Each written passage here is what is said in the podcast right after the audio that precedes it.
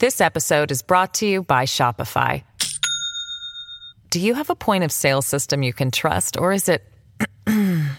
a real POS? You need Shopify for retail. From accepting payments to managing inventory, Shopify POS has everything you need to sell in person.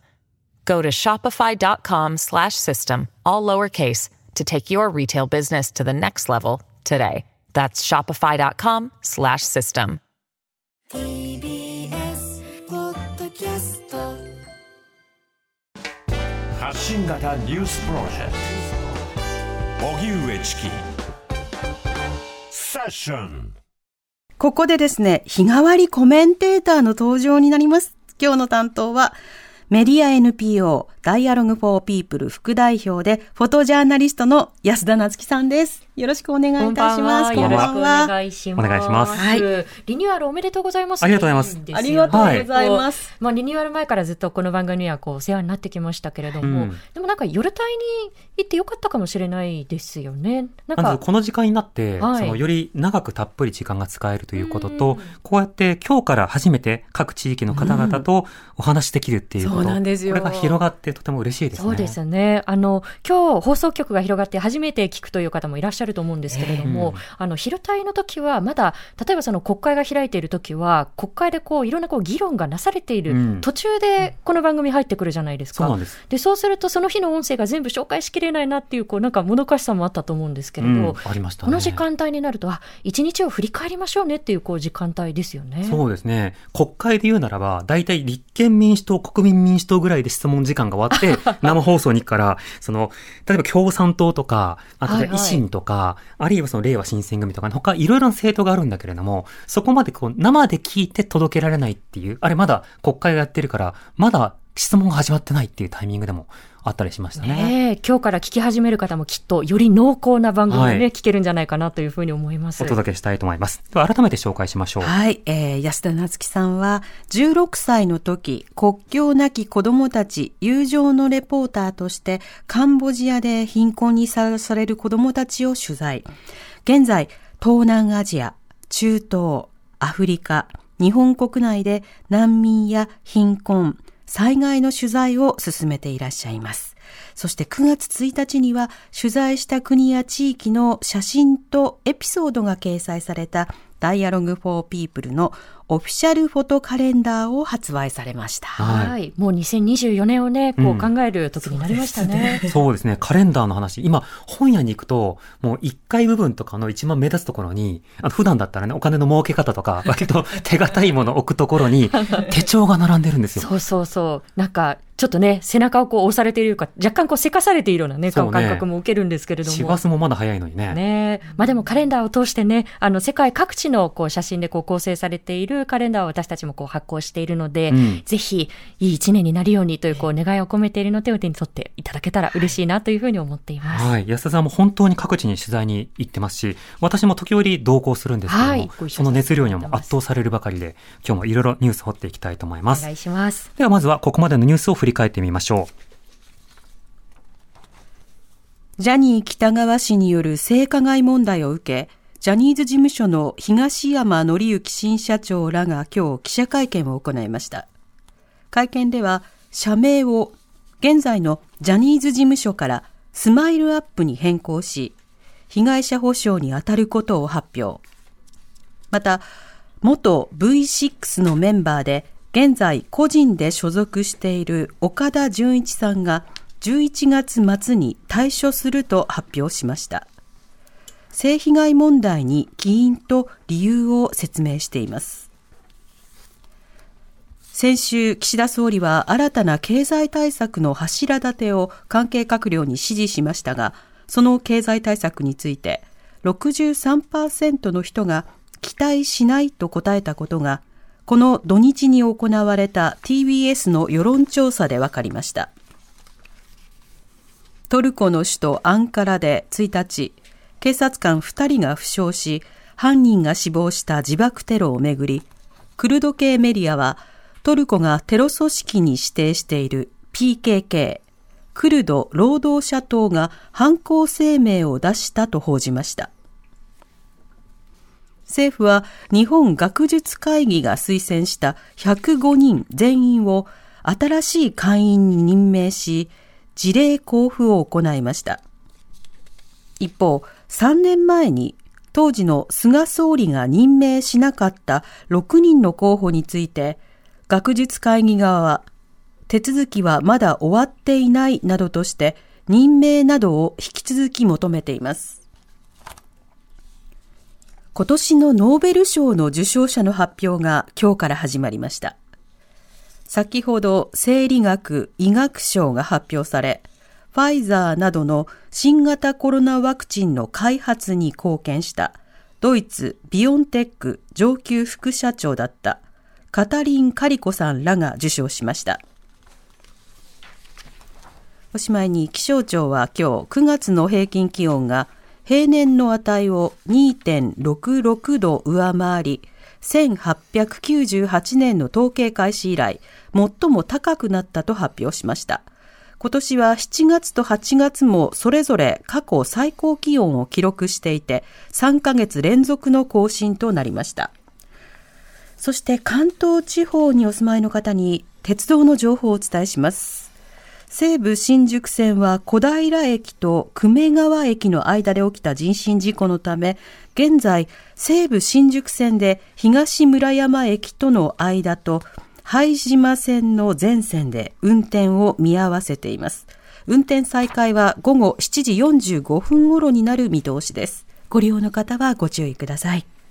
では、ここまで今日のニュースを振り返ってみました。安田さん、気になったニュースはいかがでしょうか？そうですね。あの、時間の許す限り、あの、二つ触れたいというふうに思っているんですけれども、あの、一つはジャニー北川氏によるその性加害問題に対して、うんで、もう一つが、あの、トルコで起きたこうテロに関してですね。はいで、あの、ジャニーズ事務所の問題に関しては、この後のこう特集でも深掘りをしていくと思いますので、あの、私からはこう一点、まあ、こうしたこう性加害が繰り返されるというこう土壌をどんなふうにこう変えていくのかというところですね。あの、またその問題の背景は違いますし、で、子供に対する性加害とは違うんですけれども、私たちがこう身を置いているこうフォトジャーナリズムの世界でも、やはり2018年、19年にかけて、まあ、広川隆一氏による長年にわたる、まあ、性加害と、で、それからパワーハラスメントがこう発覚をしていった、まあ、その後、まあ、被害をこう訴える声がこう相次いだということがあったんですよね。うんで、まあ、子供に対する性加害ではないんですけれども、例えばそのアルバイトのこう学生だったりですとか、はい。非常にこう力の格差のある中でこう起こされたこう加害ということが、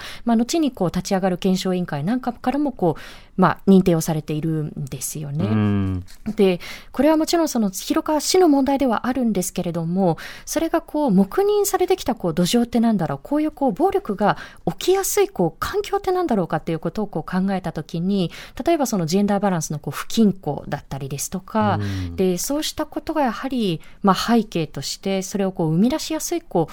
土壌になってしまうわけですよね。ええ。でこのこの訴えを受けてじゃあ写真の世界ってこう変わったのかなということをこう考えたときにあの表現の調査団表現の現場調査団というこうあのグループがですね、はい。あの表現の現場調査団のそのジェンダーバランス白書というものをこう作ってでその文字通りなんですけれども各表現のこうジェンダーバランスどうなってるのっていうことをこう調査して、まあ、2022年版としてこう白書として公表していますが、うん。まあ、例えばその権威のある、こう、まあ、審査員のような、こう、立場を、まあ、写真の世界にこう、限らずなんですけれども、相変わらず、こう、男性が占めていたりですとか、で、まあ、広川氏が、その、まあ、えー審査員をこう務めていた、まあ、つまり権威を与えられていた若手に対するその写真賞というのも、まあ、残念ながらこの告発があった後も、まあその審査員全員が年配もしくはこう中堅のこう男性というところがこう続いていて、うん。やはりこう被害を受けた方からはその土壌自体がこう変わっていかないということに対するもどかしさというのもこう、まあ耳にしているので、あの問題のこう背景はまた違うんですけれども、やはりこう性加害が長年黙認されていたというこう土壌を考えたときに、はい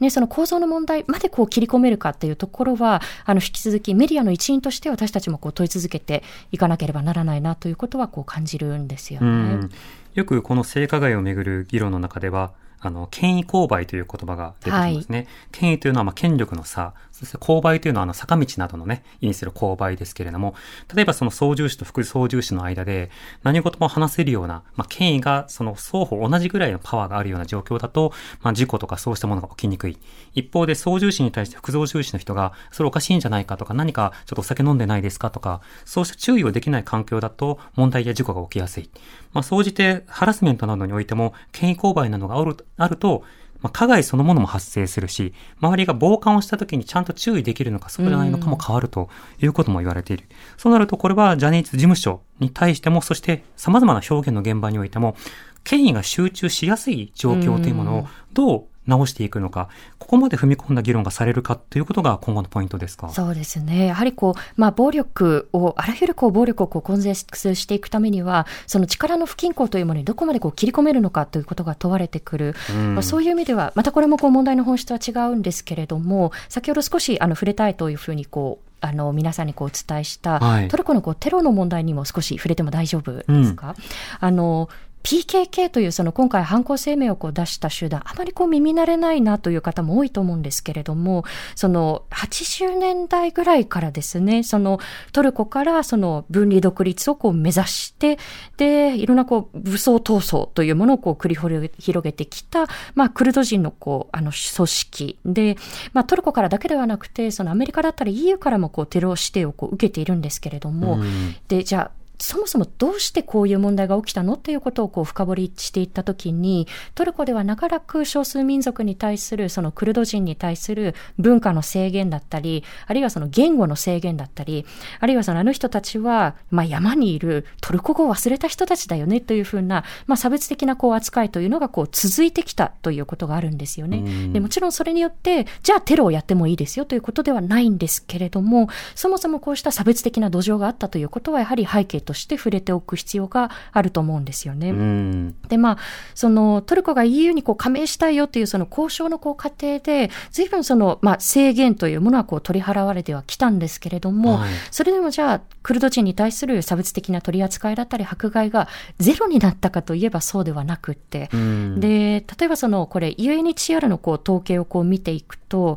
あの、2019年のご統計になってしまうんですけれども、まあ、トルコ出身者の難民認定数、これ主にこうクルド人だと思われますけれども、まあ、カナダが2000人を超えていたりですとか、アメリカもこう1400人にこう達していたりですとか、はい、あ未だに命の危険からトルコから逃れてくる人たちいるよねというところが、まあ、こういうところからも浮き彫りになるんですよね。で、日本では相変わらずほとんど、まあ、トルコ出身のクルド人に対しては、まあ、たった一人だけをこう除いて難民認定をこうしていない。で、それによって、まあ近年その日本の中では、クルド人が嘘をついているんだ。迫害なんてないじゃないかという、まあヘイトスピーチがこう横行してしまっているような状況なんですけれども、あの、そういった表面だけを見て、こう、まあ、クルド人に対して、いや、あいつらがこう嘘ついているんだ。彼らが難民なはずがないというふうな、まあ、断罪をするべきではないということは、こうした背景からも浮き彫りになるかと思います。うん。その IS などのね、テロ対策の時にもいろいろ議論されてましたが、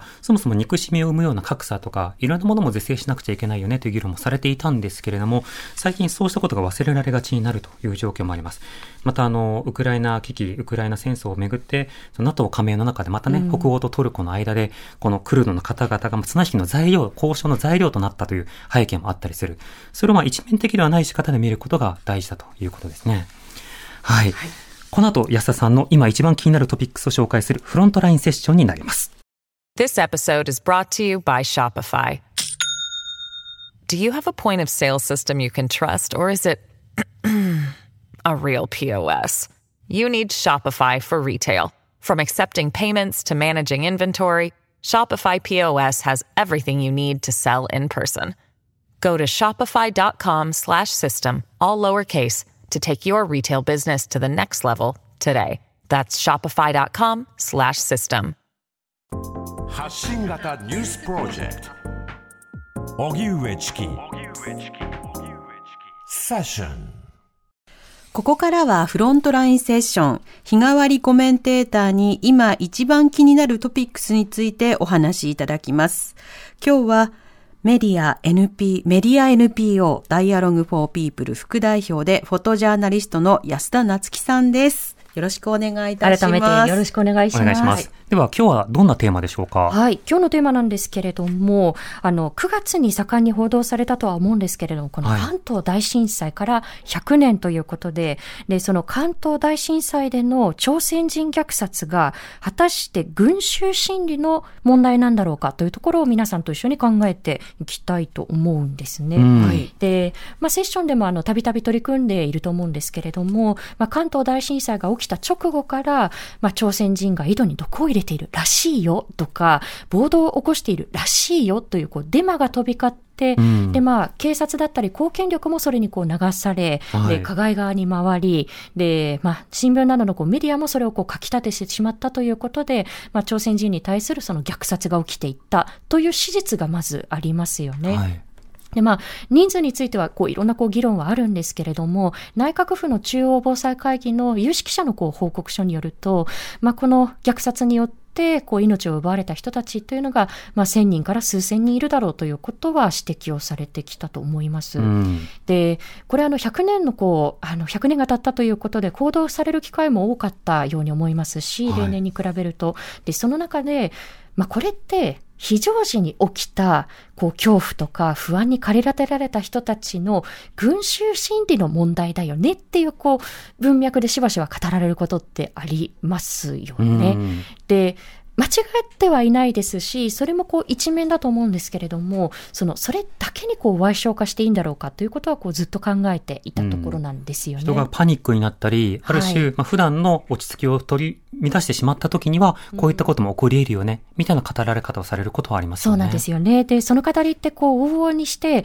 群衆心理で、善良な人たちもこういう暴力に走っちゃいました。でも非常時だったからしょうがないよねっていう、しょうがない論にこう直結してしまうような、危うさをこう抱えてると思うんですよね。うん。で、この関東大震災でのこう虐殺に関しても、当時すでに、まあ、朝鮮半島は、まあ、日本のこう植民地支配下にあって、で、三一独立運動、現地のその独立運動なんかがこう、まあ、弾圧されたこう後なわけですよね。はい。で、そうするとやはり、まあ、当時のこう背景としては、あの弾圧に対して、朝鮮人側が何かこう仕返しをしてくるんじゃないかという、こう、恐怖なんかも、まあ、人々の間で、こう、まことしやかにこう、共有をされていったということは指摘をされてきたかと思いますし。下げすみと恐怖が両面あったということですか？そうですね。うん。なので、やはりこう、まあ、差別のこう、眼差しをこう、抜きにして、この問題をこう、かか、あの、考えることはできないと思ってきましたし、はい。で、現にその、関東大震災から9年経った1932年に、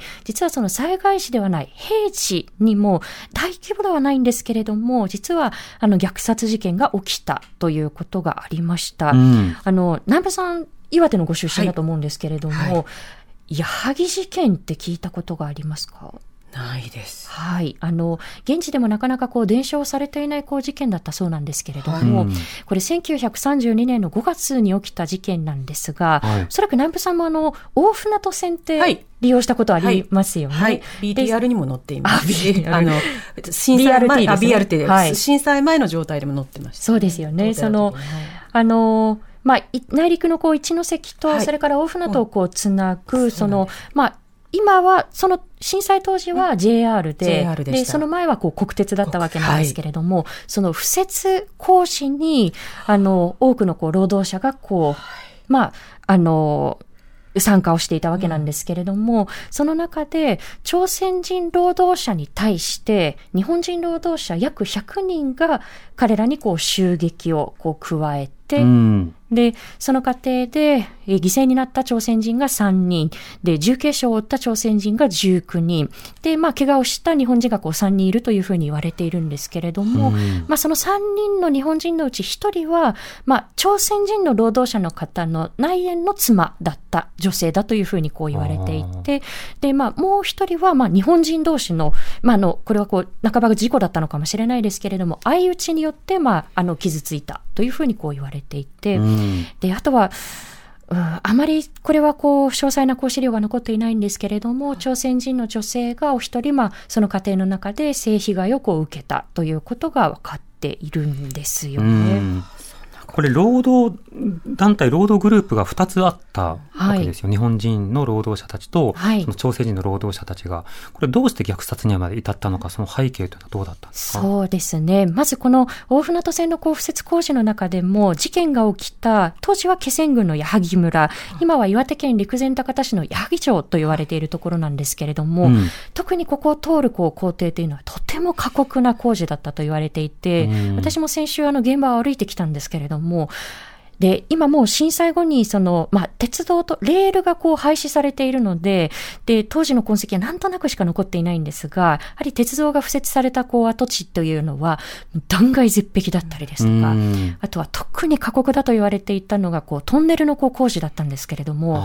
こんな切り立った山と山の間の奥地に、こんなに強固な岩盤に、あ、トンネル作ったのっていうところに、まあ、歩いてみると、その、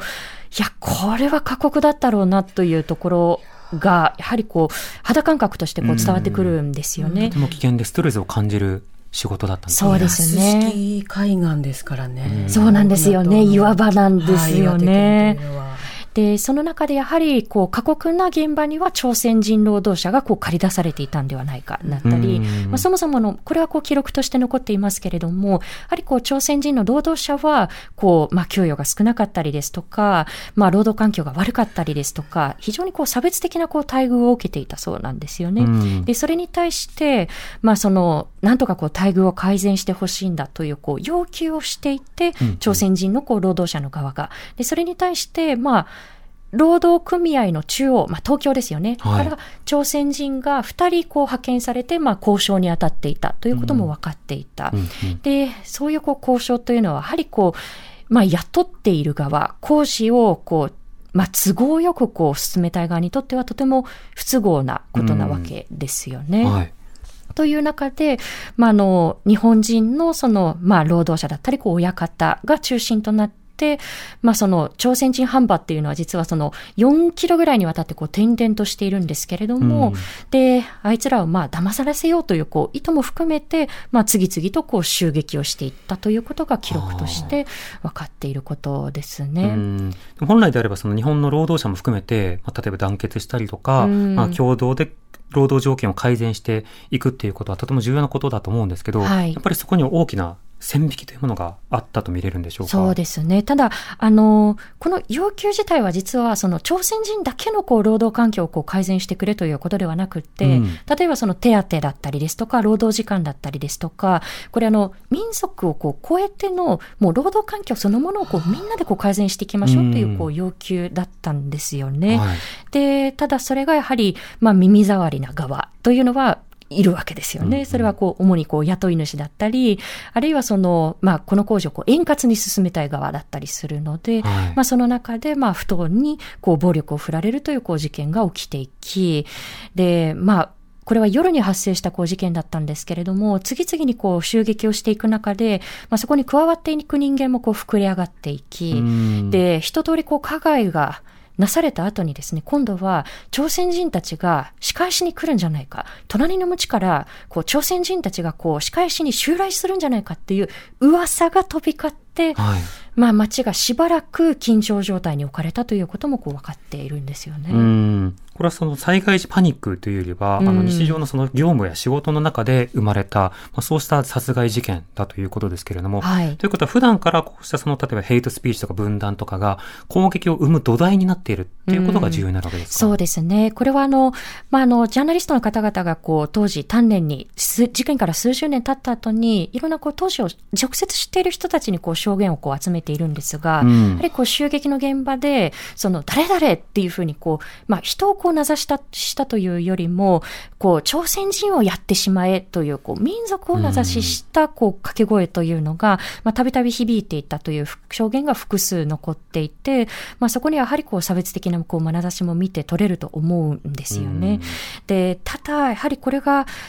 まあ、正当なこう評価の上でこう判決が下されたというわけではなくって、で、当時のこう裁判記録をこう見ていくと、まあこれ、雇っていた雇い主側、もしくはその弁護団にこう、によって、まあその朝鮮人の労働者の要求こそがこう不当だったんだから、で、これはもう突発的にこうやってしまった、こう、まあ、その不当な要求にこう、呼応するような形でこう起きた事件なんだよっていうこうストーリーが作り上げられてしまって、結局判決では、こう、殺意が否定されてしまったという過程がありましたね。賠償家の歴史でもあった。そうですねも災害時に気にしましょうねということではなくて、ん平時からのまあ分断など差別など、これを取っ払いましょうねということがとにかく重要になってますね。はい。今日は安田夏樹さんにお話を伺いました。またよろしくお願いします。またよろしくお願いします。た。えー明日のコメンテーターは憲法学者の木村壮太さんの担当となっています。お知らせに続いてはベンチャー企業キュレーションプログラムブーストをお送りします。